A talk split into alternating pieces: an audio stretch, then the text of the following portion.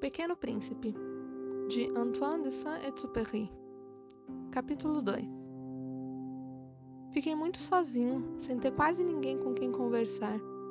Até que, há seis anos, sofri uma pane que me obrigou a fazer um pouso de emergência no deserto do Saara. Alguma coisa havia variado o motor de meu avião.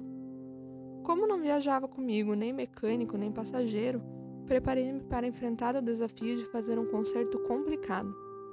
Era para mim questão de vida ou morte. A água que eu tinha para beber dava apenas para mais oito dias. Na primeira noite, dormi sobre a areia, distante quilômetros e quilômetros de qualquer lugar habitado. Estava mais isolado que um náufrago em um bote perdido no meio do oceano. Vocês podem imaginar minha surpresa quando, ao amanhecer, fui despertado por uma doce voz de criança que disse: Por favor, Desenhe um carneirinho para mim. O quê? Sim, desenhe um carneirinho. Levantei-me depressa, como se atingido por um raio. Esfreguei bem os olhos e olhei em volta. Vi um rapazinho que feliz me encarava. Eis aqui o melhor retrato que mais tarde fiz dele. O desenho é de um menino loiro usando roupa de príncipe e uma espada. Ora, meu desenho é com certeza bem menos charmoso que o modelo. Não é culpa minha. Quando tinha seis anos, os adultos me desencorajaram a seguir a carreira de pintor. Não aprendi a desenhar mais nada, exceto serpentes vistas pelo lado de fora e serpentes vistas pelo lado de dentro. Encarei aquela aparição com um olhar perplexo. Não esqueçam que eu me encontrava a quilômetros e quilômetros de distância de qualquer região habitada. Meu novo amigo não me pareceu perdido, cansado, faminto, com sede, nem com medo.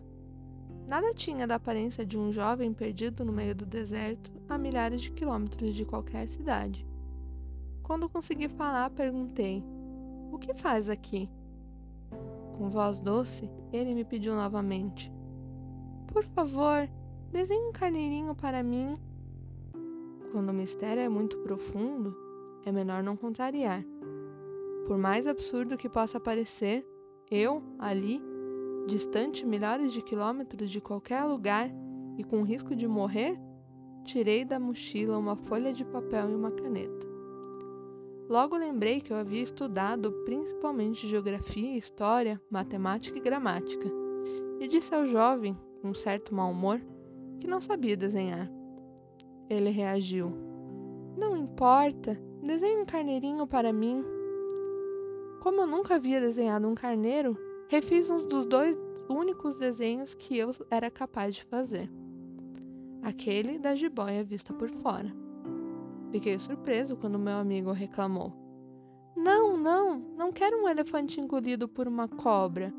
A serpente é muito perigosa e o elefante ocupa bastante espaço. Em meu pequeno planeta, quase não há espaço. Quero um carneirinho. Desenha para mim. Fiz então este desenho. Desenho de um carneiro. Ele fitou o desenho atentamente e disse: Nada disso. Esse é desenho é muito ruim. Faça outro. Fiz este. O mesmo carneiro, mas agora com chifres. Meu amigo sorriu educadamente. Está na cara. Isso não é uma ovelha, é um bode. Tem até chifres. Então, refiz o desenho. De novo ele protestou. Esse carneiro é velho, quero um que ainda viva por muitos anos. Então, já impaciente, e como tinha pressa de consertar o motor do avião, rabisquei esse desenho e expliquei. Isso é uma caixa. Dentro dela está o seu carneiro. Fiquei surpreso ao ver iluminar o rosto do meu jovial juiz.